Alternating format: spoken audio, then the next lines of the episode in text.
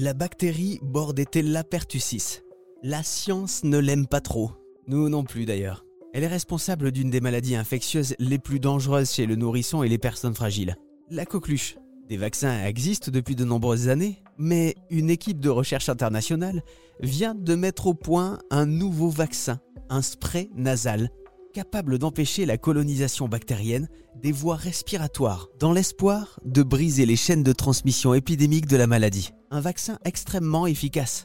Camille Locht, le directeur de cette équipe de recherche, nous en parle. Donc avec ce nouveau vaccin, le spray nasal, le but en fait c'est d'avoir une action dès le point d'entrée en fait. Voilà, c'est exactement ça. C'est de lui fermer la porte d'entrée si vous voulez, d'avoir une immunité dans les muqueuses qui, dès que les germes arrivent, vont attaquer le germe et ne lui permettent pas de s'établir et de, se multiplier. Alors, du coup, ce vaccin, vu qu'il ferme la porte d'entrée, vu qu'il attaque euh, dès l'entrée, est-ce qu'il ne limite pas justement la propagation du virus? Ben, la, logique voudrait ça, évidemment. Si vous n'êtes pas infecté, hein, si le germe ne peut pas s'installer dans votre, dans votre cavité nasale, vous n'êtes pas capable de pas capable de le transmettre à quelqu'un d'autre. Hein. Vous ne pouvez pas transmettre quelque chose que vous n'avez pas vous-même dans votre cavité nasale.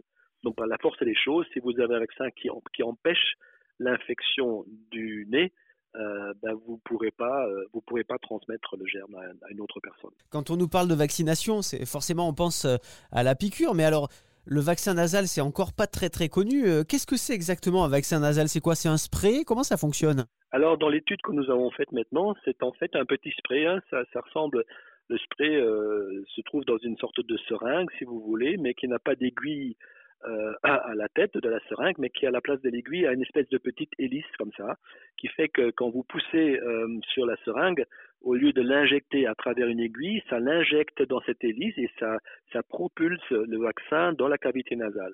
Donc c'est un vaccin qui ne nécessite pas du tout d'aiguille, d'injection dans le muscle, qui ne fait pas mal du tout. Euh, donc qui est de ce fait-là aussi beaucoup plus facile à accepter. Donc ça c'est génial pour les enfants aussi parce que ça veut dire pas d'aiguille, euh, pas de pas de douleur, c'est quand même beaucoup plus facile. Voilà, c'est beaucoup plus facile et en effet, des études ont montré que euh, que les gens qui, qui reçoivent un vaccin par voie nasale euh, sont beaucoup plus euh, à même de, de, de, recevoir un deuxième vaccin sans, sans problème. Donc, mm. donc c'est vraiment quelque chose qui, qui commence à être exploré. Il n'existe, il existe un seul autre vaccin nasal, à ma connaissance, qui est utilisé en Europe et aux États-Unis, euh, et maintenant aussi en Inde, je crois. C'est un vaccin nasal contre la grippe. C'est un peu basé sur le même principe. Est-ce que, euh, du coup, c'est un procédé, ce vaccin euh, nasal, qui est amené à se développer, à se généraliser pour, pour d'autres, d'autres types de vaccinations mais je l'espère en fait, c'est une sorte de première, de premier, de première étape, de premier pas sur un développement sur lequel on travaille pour des indications contre d'autres maladies, notamment respiratoires aussi, en utilisant ce même type de schéma.